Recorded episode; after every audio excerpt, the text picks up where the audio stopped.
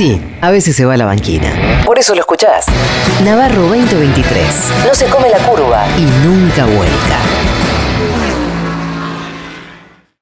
El poder económico, los dueños de la guita se resisten a largar la que se llevaron en estos cuatro años.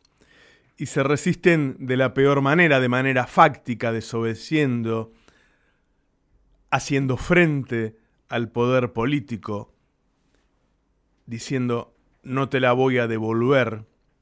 En un par de días, en un par de notas que hicimos acá en el destape, pudimos saber cuál era la posición del campo, porque viste que el gobierno había dicho, bueno, vamos a subir un 3% las retenciones, los tipos empezaron a apretar, por ahora no se subió, el gobierno dijo, bueno, en ese 3% vamos a dar eh, devolución, vamos a devolver una parte, así se entendió, a, los campos más chicos. Entonces nosotros llamamos al presidente de Federación Agraria, Carlos Achetón, y dijo esto, escúchenlo. Bueno, en el caso de las primeras eh, toneladas, el 100% de reintegro eh, y progresivamente eh, el, el, 50% en otra, en otra escala y luego se retira absolutamente esa posibilidad y pagarían retenciones por con normales como las que se vienen pagando hasta hoy. Perdón, ¿están pidiendo el 100% de devolución de las retenciones? Eh, no, no, pero en el pequeño productor, en una escala eh, baja de producción eh, y paulatinamente se va retirando hacia el mediano productor. Se entiende lo que dijo, ¿no? Él no está hablando de si le van a sumar un 3% de retenciones o no.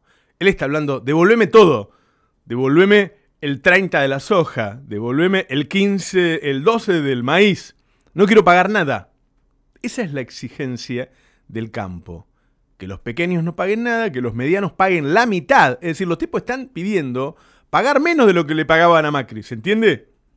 Esa es la posición de el poder fáctico por excelencia de la Argentina, del que siempre está. Ellos no, no dependen de una moda, de si vino un gobierno que está más cerca de los bancos, de las energéticas. Ellos están siempre. Ellos son los apellidos ilustres. Ellos son los que hicieron el lobby contra Kisilov en la provincia de Buenos Aires. Esos tipos, contra un gobierno que está diciendo, macho, tenés un dólar a 63 mangos. Pagabas 25% de retenciones en 2015. Ahora te estamos pidiendo subirla de 12 a 15 en el trigo, en el país, en el maíz, en el girasol. No, yo quiero retención cero. Eso tiene del otro lado el gobierno. Pero además están los fabricantes, porque viste que acá hay dos tipos que fabrican aceite. Molinos Río de la Plata y Aceitera General de esa. Hay dos que fabrican eh, harina, hay dos que fabrican yerba. Hay dos, digo, hay dos que se quedan con el 80 al 90% del mercado, ¿ok? Por lo tanto, manejan los precios. A esos tipos, cuando vuelve el gobierno, después de semejante desastre, que Macri le había sacado el IVA a los principales alimentos y que ellos decían, le tenemos que volver a dar el IVA, dijo el gobierno. Es una decisión polémica, pero ponele.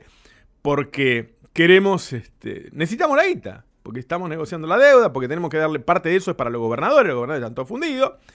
Entonces arreglaron con los fabricantes, muchachos, ustedes ganan mucha guita. Miren, no trasladen todo el IVA. Bueno, bueno, le dijeron. Se dieron la mano y se fueron. Entonces nosotros le preguntamos al presidente de la Federación Argentina de Supermercados a, Víctor Palpacheli qué había pasado. ¿Y qué dijo Palpacheli?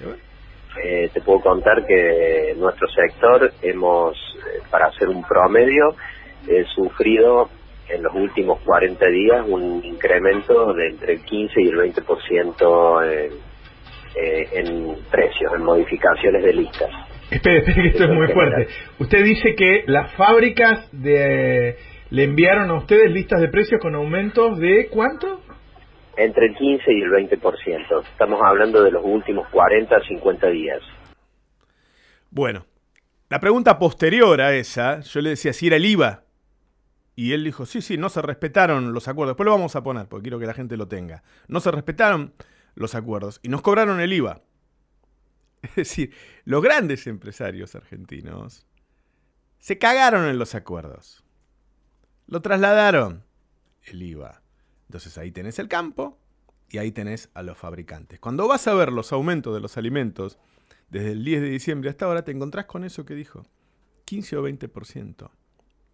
A ver, el macrismo, así como Cristina empoderó a la población, el macrismo empoderó a los ricos. Los tipos se piensan, se ven a ellos como los dueños de la Argentina. Piensan que ellos no tienen por qué devolver nada de todas las que ganaron, ni siquiera empezar a ganar un poco menos ahora.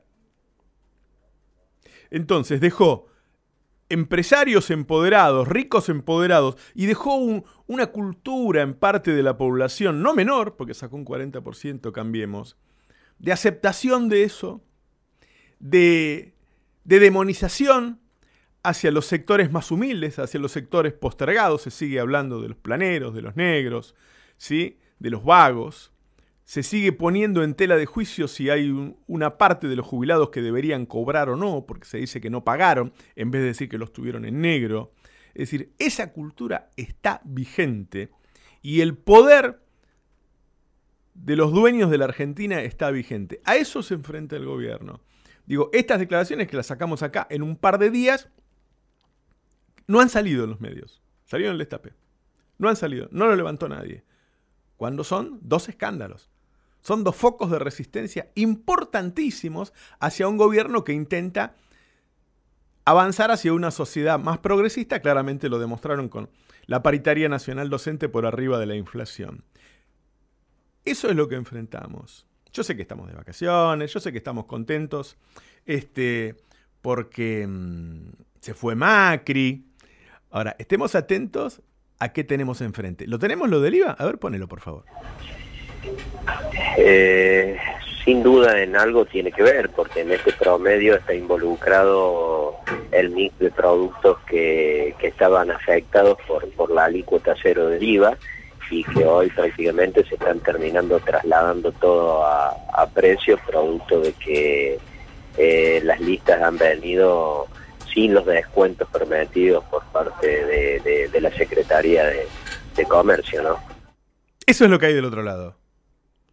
Eso es lo que hay del otro lado. El poder, alguna vez Cristina dijo, yo no tuve todo el poder, yo tuve una parte menor del poder. Imagínense ahora. Esto es lo que. Con esto, Lidia no te va a salir a decir todos los días, no va a salir a la puerta, Alberto, así te miren, la verdad que hago lo que puedo, porque qué sé yo, viste, estos muchachos no quieren. Este. Si uno lee el editorial del número 2 de Clarín, hoy, de Ricardo Roa, atacando a Rosario Lufrano que todavía no empezó a laburar. De un discurso nada más.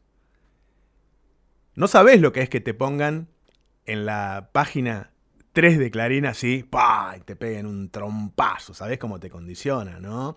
¿Querés poner un 678 Lufrano? Mirá lo que te está esperando. ¿Eh? ¿Querés poner a alguien que haga un discurso contrahegemónico? Acá te estamos esperando. ¿Querés que te arruinemos la vida? Le está diciendo Roa a Lufrano. Te pego yo, mirá, y firmo yo esta nota. Eso fue, eso fue un mensaje mafioso contra Rosario Lufrano. Como dice Pichetto, ellos juegan, ¿eh? A estar atentos. Navarro 2023. Un refugio antigorila donde te ofrecen información, humor, cariño, contención y alegría. Más no se le puede pedir un programa de radio. Si no, sería tu mamá o tu papá.